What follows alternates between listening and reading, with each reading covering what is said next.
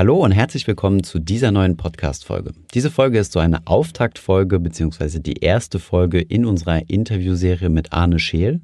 Arne Scheel ist Produktentwickler bei Luxor im Bereich ETFs. Das bedeutet, er kennt sich sehr gut mit ETFs aus, baut ETFs, legt ETFs zusammen und im Notfall wickelt er diese auch ab. Wir haben ihm viele Fragen gestellt, ganz spezifisch zum Thema ETFs, zum Thema Swap-basiert, zum Thema, wie baut man einen ETF, worauf ist zu achten beim TER, gibt es eine ETF-Bubble, wie funktioniert das bei der Zusammenlegung von zwei Anbietern. Arne hat vorher bei Comstage gearbeitet, welches von Luxor übernommen wurde. Und ja, er hat uns ein bisschen aus dem Nähkästchen geplaudert, wie sowas funktioniert, wenn zwei ETF-Anbieter zusammengelegt werden. In dieser ersten Folge geht es jetzt darum, wie ETFs gebaut werden, beziehungsweise wie diese erstellt werden, worauf da zu achten ist, welcher Index, ob jetzt Swap-basiert oder physisch replizierend und so weiter. Viel Spaß bei dieser Folge.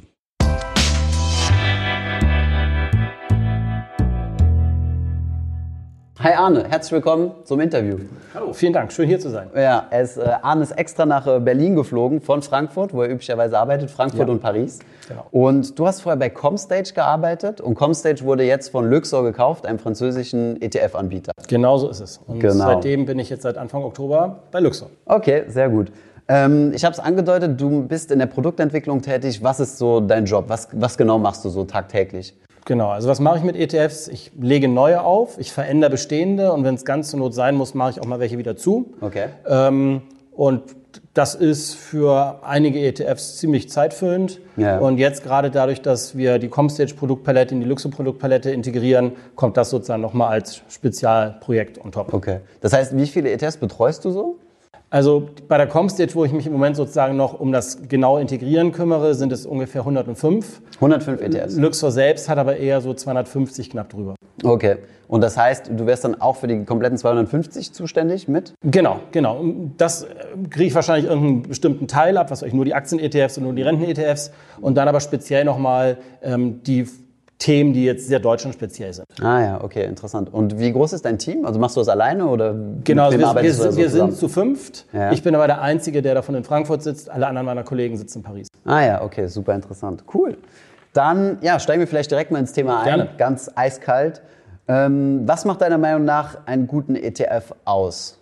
Also ein ETF soll... Für einen Privatanleger jetzt mal. Ja, der ETF soll den Markt, den er als Thema hat, Mhm. ähm, repräsentativ abbilden. Er soll möglichst genau sein und er soll möglichst günstig sein. Okay. Und worauf achtest du dann? Genau auf solche Dinge dann. Genau, also ganz wichtig ist erstmal, dass man sich ähm, bei der Auswahl des Index genau anschaut, taugt der Index auch was? Ja. Macht der Index auch das, was ich erwarte? Ist er genau ähm, auf den Titeln unterwegs, die diesen Markt auch wirklich ähm, abbilden? Also wenn jetzt zum Beispiel ein Deutschland-Index, der den gesamten deutschen Markt abbilden soll, ohne eine Siemens-Aktie wäre, dann wäre das irgendwie etwas komisch. Okay. Das heißt, man muss also gucken, macht der Index auch das, was man von ihm erwartet? Und dann gibt es natürlich immer noch ganz verschiedene Konstrukte, wie man so einen Index bauen kann. Aber das, da kommen wir sicherlich später nochmal drauf. Und spielt es für dich irgendeine Rolle, ob der ETF jetzt thesaurierend oder ausschüttend ist? Also guckst du auf solche Dinge? Äh, Für die Anleger ist es wichtig, weil manche Anleger möchten eben gerne aus bestimmten Gründen regelmäßige Ausschüttung haben. Dann gibt es andere, die wollen lieber, dass es so eine Art Zinseszinseffekt auf ihre Anlage gibt. Ähm, aus ETF-Bausicht ist es völlig egal, aber da ist es eben ganz, ganz wichtig zu wissen, was will der Anleger. Und wenn es für beide ähm, Arten eine Nachfrage gibt, kann man auch eine Anteilsklasse auflegen, die ausschüttend ist und dazu noch zusätzlich eine, ähm, die dann ausschüttend ist. Was wird am meisten gesucht von den Leuten? Was bevorzugen die? Kann man nicht wirklich klar sagen. Also es gibt gute Gründe für, für beides. Ähm, ja, Punkt. Okay. Und da, das heißt, ihr habt jetzt nicht mehr Thesaurierer als Ausschütter, sondern es ist, hält sich so die Waage. Aus der Comstage-Historie haben wir vor ein paar Jahren komplett auf Ausschüttende umgestellt, weil es aus unserer Sicht für die deutschen Privatanleger ähm, aus steuerlichen Gründen dadurch einfacher geworden ist. Ähm, Luxor jetzt aber als europäischer ETF-Anbieter hat natürlich jetzt nicht nur den deutschen Privatanleger und seine Steuerthemen im Blick. Ähm, und da gibt es natürlich dann, und auch zum Beispiel bei institutionellen Großinvestoren, da gibt es natürlich nochmal ganz andere Themen, ähm, weshalb man jetzt zum Beispiel vielleicht nicht den Ausschütter mag, sondern lieber den Tesorierer, weil man eben keine Zahlungseingänge zum Beispiel zu verbuchen hat, die da regelmäßig aus dem ETF rauskommen. Ah ja, okay. Guter Ansatz. Wie viel Prozent in so einem oder bei euren Anlegern sind institutionelle, das heißt Pensionskassen, Lebensversicherer und sowas, versus Privatanleger, wie wir jetzt zum Beispiel? Das hängt ganz davon ab, wen man betrachtet. Also bei einer Comstage würde ich sagen, waren wahrscheinlich so die Privatanleger so eine 35, 40 Prozent. Okay. Bei einer Luxor, ähm, die viel mehr mit Großanlegern zu tun hat, würde ich es eher mal sagen, dass es wahrscheinlich eher mal so eine 10 Prozent sind. 10 Prozent private. Private, genau. Ah. Allerdings muss man dazu sagen, ETFs sind komplett anonym. Mhm. Also da du die zum Beispiel über eine Börse handelst, Ja. kriegen wir überhaupt nicht mit, wer ist denn der Investor, der sie kauft. Okay. Das heißt also, außer der Investor meldet sich bei uns und stellt eine Frage, hat ein Kompliment oder eine Beschwerde, kann er das komplette Investment komplett anonym halten, Mhm. sodass also uns, für uns auch die Identifizierung von unseren Investoren immer nur ein dicker Daumen sein kann und wir nie genau wissen, wer ist jetzt eigentlich bei uns der Investor. Könnt ihr das nicht von den Depotanbietern erfragen? Also wenn ihr jetzt zum Beispiel, keine Ahnung, mal bei Comdirect oder Consors anruft und sagt, hey, wer sind denn so, wer hat denn so die Portfolios? Ähm, ja, also natürlich kann einem eine Depotbank sagen, es ist ein Typ A oder Typ B, aber weiter geht's auf gar keinen Fall mit dem Detailbezeichnung, weil da natürlich das Bankgeheimnis ganz, ganz strikt davor ist. Ja, ja, natürlich meldet einem jetzt eine Bank, ähm, wenn man sie nett fragt und die das dann auch wirklich offenlegen wollen, ähm, was für ein Volumen sie ähm, haben, mit welchem Volumen sie investiert sind. Aber das kann man natürlich auch nicht mit europaweit allen Banken tun. Okay. Das heißt aber, du hast jetzt bei Luxor mal geschätzt, so 10% Ja. sind privat, das heißt auf der Tipp. anderen Seite 90% sind Instis. Ja. Das heißt, wir reden hier eigentlich eher von einem Produkt, was eher für institutionelle Anleger gebaut ist, als für private. Oder zumindest mehr genutzt wird. Ja, also man muss natürlich sagen, dadurch, dass die Institutionellen natürlich in erheblich größeren Voluminas investieren, ähm, sind sie meistens dominant in, in einem normalen ETF. Natürlich gibt es auch ETFs, die eher die Privatkunden als Zielgruppe haben. Ähm, da sind, ist es dann umgekehrt. Aber normalerweise kauft eben jetzt von einem normalen Anlagehorizont ein Privatkunde eher für einige hundert, einige tausend Euro, wohingegen der Institutionelle es dann vielleicht in, in 10 oder 20 Millionen Blöcken macht. Was aber interessant ist, finde ich, dass du ähm, dein Geld in die Lebensversicherung investierst oder in sonstige Produkte und im Endeffekt doch nur, einen, in, nur in Anführungszeichen einen ETF hast, aber dazwischen vier, fünf äh, Kostenschichten dazwischen geschalten hast. Von daher ist es ja eigentlich so die effizientere Variante, in ETFs anzulegen, oder wie siehst du das? Also ja, eff effizient sind ETFs auf jeden Fall, aber natürlich guckt sich jetzt ein Lebensversicherer jetzt als dein Beispiel auch genau an, was sind denn meine Alternativen zu einem ETF? Und er wird sich natürlich immer die vorteilhafteste für seinen Kunden auswählen. Also wenn er feststellt, dass der ETF für seinen Zweck nicht irgendwie die richtige Wahl ist, dann geht er vielleicht auch in, in Einzelaktien und vielleicht kommt er dann auf die Idee und kauft sich die 500 S&P-Aktien einzeln. Was natürlich vom Volumen mit, was ich, ein, zwei Milliarden dann vielleicht auch machbar ist, was für den Privatkunden oder für den kleineren Institutionellen überhaupt keine Option wäre. Du hast gesagt, äh, ihr baut ETFs, äh, die eher für Privatanleger äh, oder auf Privatanleger ausgerichtet sind. Was sind das so klassisch? Also was die Privatanleger mehr wollen als die Instis? Ähm, unsere normale Produktpalette sind ETFs auf große Indizes, aber was wir zum Beispiel zusätzlich auch haben, sind Dachfonds, die nur aus ETFs bestehen, wo man sozusagen in einem Produkt Die ihr produziert? Oder? Genau, okay. genau. Das heißt, ihr habt Fonds, die ETFs kaufen? Oder? Genau richtig. Okay. Und was macht man? Man kauft sozusagen ein fertiges Bündel von ETFs in einem Fonds. Wenn man jetzt auf die Produktauswahl keine Lust hat, wenn man nicht irgendwie regelmäßig wieder die Gewichtungen ähm, anpassen möchte oder wenn man einfach auch keine Zeit oder Lust dazu hat, überhaupt ähm, ja, die Auswahl von den ETFs zu, ähm, durchzuführen. Okay, das ist dann ein aktives Management oder ist das dann auch ein passiver Fonds, der einfach nur eine gewisse, ja, einen Mix an ETFs drin hat oder wird da aktiv nachgewichtet? Nee, es ist absolut passiv. Okay. Also wir haben zum Beispiel ein Produkt, der hat 60 Aktien, 30 Anleihen, 10 Rohstoffe und einmal im Jahr wird diese Gewichtung immer wieder zurückgesetzt und zwischendurch läuft er einfach so, wie er läuft. Okay, verstehe. Ah ja, okay, super interessant. Ähm, wie sieht's eigentlich mit deinem eigenen Portfolio aus? Was, äh, wie investierst du? Naja, dadurch, dass ich mir vor ein paar Jahren mit meiner Familie ein Haus gekauft habe, ist Okay. das ziemlich dominant. Also ich würde mal sagen, ich habe ein ziemliches Klumpenrisiko mit dem Haus. Okay. ähm, aber ansonsten habe ich für meine Kinder habe ich ETF-Sparpläne und ich habe aus der Historie raus noch so ein paar Einzelaktien, die ich irgendwie emotional lieb gewonnen habe. Okay, was sind das dann für Sparpläne, die du für deine Kinder abgeschlossen hast? Was für ein Index? Sehr breite Indizes. Okay. Also jetzt nichts irgendwie super Spezielles, sondern Okay. ähm, ich habe das wirklich zum Zeitpunkt der Geburt gemacht mit dem Horizont irgendwie 18, 20 Jahre und da glaube ich zählt es einfach, dass man sehr, sehr breit das dann macht. Okay, also so Welt-ETFs, Ja, MSCI genau. World, FTSE und was auch immer es Sowas, gibt. genau. Okay, dann sprechen wir doch mal über das Thema, wie du so einen ETF baust. Also alles, äh, alles was so wichtig ist, um äh, überhaupt mal einen ETF zu konstruieren. Und da wäre immer meine erste Frage so, ETF ist ja ein Volumengeschäft. Das heißt, ähm, wenn du vier, fünf Millionen zur Verfügung hast, kannst du keinen ETF auflegen, zumindest nicht preis, äh, preiseffizient. Wie viel Geld brauche ich denn überhaupt oder wie viel Geld muss ich überhaupt mal einsammeln, dass, dass ihr bei Luxor oder auch ein anderer ETF-Anbieter überhaupt damit Geld verdient?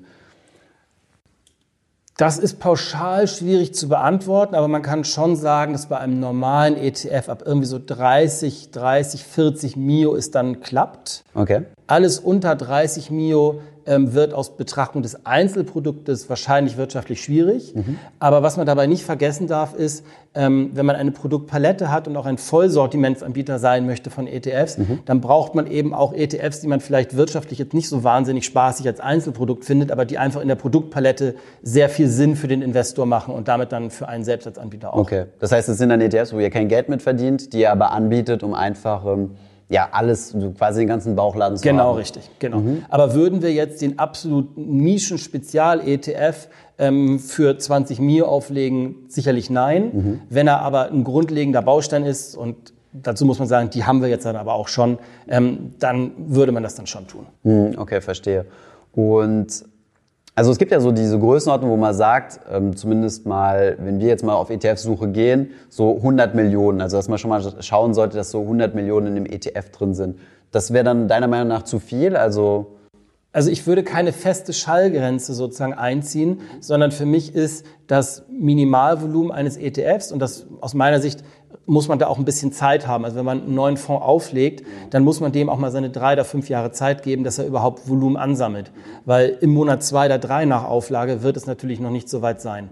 Aber zurück zu deiner Frage. Ähm, wenn wir einen sehr breiten ETF haben, der eigentlich sehr allgemeingängig ist, mhm. dann sollten 100 Mio kein Problem sein. Wenn es jetzt ein Nischenprodukt ist, dann kann es auch gut sein, dass die 100 nicht erreicht werden.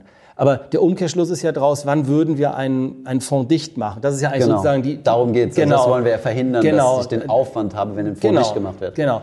Ähm, und da wiederum hängt es da wirklich davon ab, wie passt das Einzelprodukt in, diese, in die Produktpalette. Bestes Beispiel, wir haben zum Beispiel vom Stocks Europe 600 haben wir die 19 Branchen-ETFs. Davon würden wir nicht auf die Idee kommen, mal eine einzelne Branche zuzumachen, nur weil der Fonds vielleicht zwei oder drei Mio hat, weil es gibt Investoren, die ähm, wechseln dann irgendwie von Auto zu Chemie zu Pharma. Und wenn dir dann einer fehlt, ähm, dann ist diese Rotation zu den, in, innerhalb dieser Branche nicht oder zwischen den Branchen nicht mehr möglich. Okay. Ähm, wenn du jetzt aber ein anderes Produkt hast auf irgendeinem singulären Markt und nach drei oder fünf Jahren stellst du fest, da sind immer nur noch irgendwie 10 oder 15 Mio drin, dann guckt man sich natürlich schon an. Okay. Und jetzt mal angenommen, wieder zurück zum Thema, wie baue ich einen ETF? Du hast jetzt deinen Pot von 30, 40 Millionen, hast du ja gesagt, oder 20 bis 40, je nachdem. Ähm, was sind jetzt so die nächsten Schritte? Ähm, wann entscheidest du zum Beispiel, wann mache ich einen physisch replizierenden ETF und wann mache ich einen Swap-basierten? Und ähm, bei der Mischform, die ja eigentlich häufiger vorhanden ist, dass du einen physisch replizierenden hast mit einem kleinen Teil Swap dahinter, wann, wie entscheidest du, wie du das machst? Also der erste Schritt ist erstmal, ich muss mir angucken, welchen Markt will ich denn abbilden? Und dann muss ich auf die Suche nach einem Index gehen. Okay, das kommt davor. Das ist der absolut der erste Schritt weil der Index natürlich mir vorgibt, ähm, in was wird das Produkt denn dann investieren und daraus kann ich dann sozusagen den nächsten Schritt nehmen und gucken, wie will ich das dann abbilden. Aber bei der Indexauswahl ist erstmal wichtig, ähm, dass der Index ähm, sauber gebaut ist, dass der Indexanbieter auch sauber in der Lage ist, zum Beispiel Dividendenzahlungen oder Aktiensplits, nennt sich Kapitalmaßnahmen, auch sauber zu verarbeiten. Das heißt, man muss also auch gucken, mit welchem Indexanbieter will ich überhaupt zusammenarbeiten. Was heißt sauber jetzt? Also was meinst du genau? Naja, also Gehen wir mal davon aus, die Aktie A macht morgen einen Aktiensplit. Das heißt, aus ähm, einer alten Aktie werden zehn neue. Ähm, dann muss das natürlich in der Indexberechnung auch genau richtig zum richtigen Zeitpunkt auch dargestellt werden, reflektiert werden. Und da gibt es Anbieter, die das nicht können? Ich würde das jetzt einfach als Grundvoraussetzung. Äh genau, also bei den großen Anbietern ist das überhaupt keine Frage. Aber es gibt ja vielleicht auch irgendeine Börse in irgendeinem Exotikland, die sagt, ich kann auch Indizes rechnen. Aber da würde ich dann schon nochmal hingucken, ähm, kriegt die denn sowas dann auch sauber hin? Und tendenziell würde man dann sicherlich so einen Indexanbieter dann auch nicht verwenden, weil man einfach ein ungutes Bauchgefühl dabei hat. Jetzt spielen ja auch die Kosten eine Rolle. Also du hattest ja auch mal angedeutet, ähm, die verschiedenen Indexanbieter haben ja verschiedene Kosten. Das heißt, ja. ihr als ETF-Anbieter müsst ja den Indexanbieter, nehmen wir als Beispiel jetzt einfach mal MSCI für MSCI World, dafür bezahlen, dass der euch die Daten gibt oder dass ihr überhaupt auf euren ETF MSCI draufschreiben dürfen. Genau, es hat zwei Komponenten, absolut richtig. Es ist einmal die Markenlizenzkomponente, dass wir überhaupt deren Marke verwenden dürfen, im Produktnamen oder auch jetzt im Factsheet zum Beispiel. Und die zweite Komponente ist die Datenkomponente, genau. Wir müssen natürlich sehr sauber wissen, was ist immer in diesem Index enthalten, ähm, dass unser ETF das eben abbilden kann und dass meine Kollegen aus dem Portfolio Management eben auch sauber entsprechend das dann abbilden können. Ist es irgendwie automatisiert, diese Schnittstelle? Ja, genau. Da gibt es zu jedem Indexanbieter gibt es automatisierte Schnittstellen. Die laden das in unser Portfolio Management System rein und da kriegen die Kollegen das dann sozusagen in, in sauberer übersichtlicher Form dann für, für alle Indizes, die wir verwalten, darstellen. Muss das dann umgesetzt werden oder ist das automatisch? Also jetzt mal angenommen, es fliegt ein Wert aus dem MSCI World raus oder wird irgendwie mhm. ersetzt, macht es dann, wird es dann automatisch bei euch umgesetzt oder habt ihr dann noch einen Portfolio Manager, der sich guckt, was da passiert und da kommen wir jetzt wieder zu deiner, zu deiner ersten Frage. Wie sieht es aus, physisch replizierend versus synthetisch ah, ja. mit Swap basiert? Mhm. Da ist sozusagen der große Unterschied. Also gehen wir jetzt mal davon aus, wir haben jetzt vielleicht einen DAX 30, also 30 deutsche Aktien. Ähm, da ist es natürlich sehr überschaubar, den würden wir als physischen darstellen. Ähm, da kriegen wir dann, jetzt Beispiel DAX 30 von der deutschen Börse, kriegen wir die Informationen, hier gab es jetzt eine Indexanpassung oder hier wird es per, per Morgen eine Indexanpassung geben. Ähm, und da gucken sich die Kollegen dann wirklich an, ähm, wie werden sie die umsetzen. Das ist sozusagen die direkte Abbildung. Dagegen gibt es die indirekte Abbildung, das ist dann eben das, was auch synthetisch oder Swap genannt wird. Ähm, da hat man das sozusagen outgesourced. Da übernimmt es die Investmentbank, die einem den Swap, den Swap zur Verfügung stellt, mit dem man das Swap-Geschäft gemacht hat. Und da ist es dann in deren Verantwortung, es zu tun. Das Schöne daran ist, wenn man sozusagen das dann an den Swap-Anbieter ähm, abgegeben hat, das Thema, ähm, dass der natürlich in den Swap-Bedingungen verpflichtet ist, immer genau die richtige Wertentwicklung ähm, des Index zu zahlen, ähm, so dass egal was er tut, der Fonds kriegt immer das Richtige. Und wie entscheidet ihr, ähm, ob ihr physisch repliziert oder swap-basiert, zum Beispiel jetzt beim MSCI World sind über 1600 Werte drin. Ähm, ist es möglich, die alle zu kaufen oder macht ihr davon Teil Swap? Und genau, also erster Punkt ist, wie viele Aktien sind im Index? Zweiter Punkt ist, welche Aktien sind es?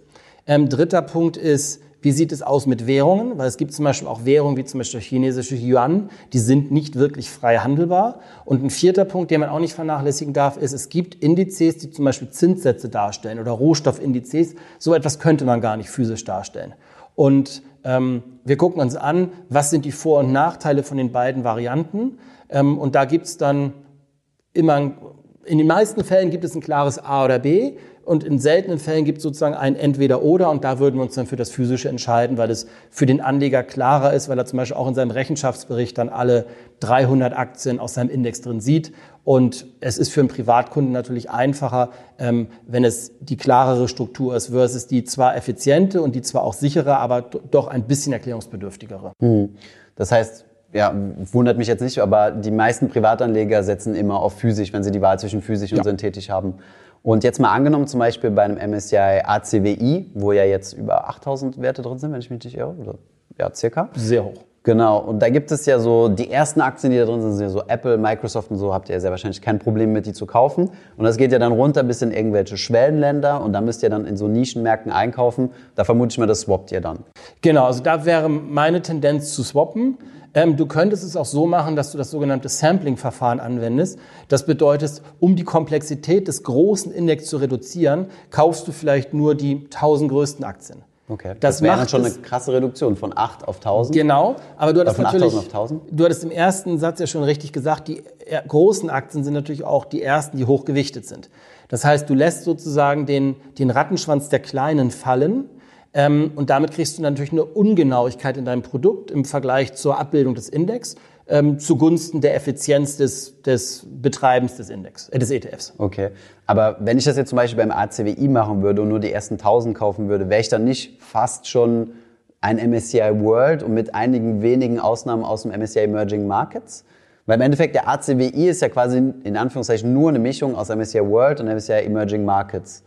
Und der World hat vermutlich die höhere Gewichtung, oder? Ja, vielleicht, vielleicht passt das Beispiel nicht ganz, was ich jetzt gebracht habe, weil ähm, in so einem Fall wäre es für mich klar ein Swap-basierter. Also ich würde da nicht auf die Idee kommen, die 8000 auf eine 1000 zu reduzieren. Okay. Wo du die Idee eher haben könntest, ist, wenn du ein einen Index hast, der was weiß ich, ein MSCI World ist und dass du den von seinen 1600 dann irgendwie runterbringst auf eine, auf eine 900 oder sowas. Mhm. Um einfach die Aktien, die dann vielleicht nur eine 0,002 Prozent haben, ähm, um die sozusagen dann hinten, hinten als, als, als Hintergrundrauschen sozusagen abzudecken. Okay. Ich hoffe, diese Podcast-Folge hat dir gefallen. Wenn ja, dann zöger doch nicht in deinem Umfeld bei deinen Freunden und Bekannten von diesem Podcast zu sprechen. Und wenn du auf iTunes bist, dann lass uns doch gerne eine Bewertung da und einen Kommentar, denn das hilft uns, mehr Menschen zu erreichen und für das Thema finanzielle Bildung zu begeistern. Wie immer findest du in den Show Notes und in der Beschreibung zu dieser Podcast-Folge alle wichtigen Verlinkungen. Vielen Dank fürs Zuhören und hoffentlich bis zum nächsten Mal.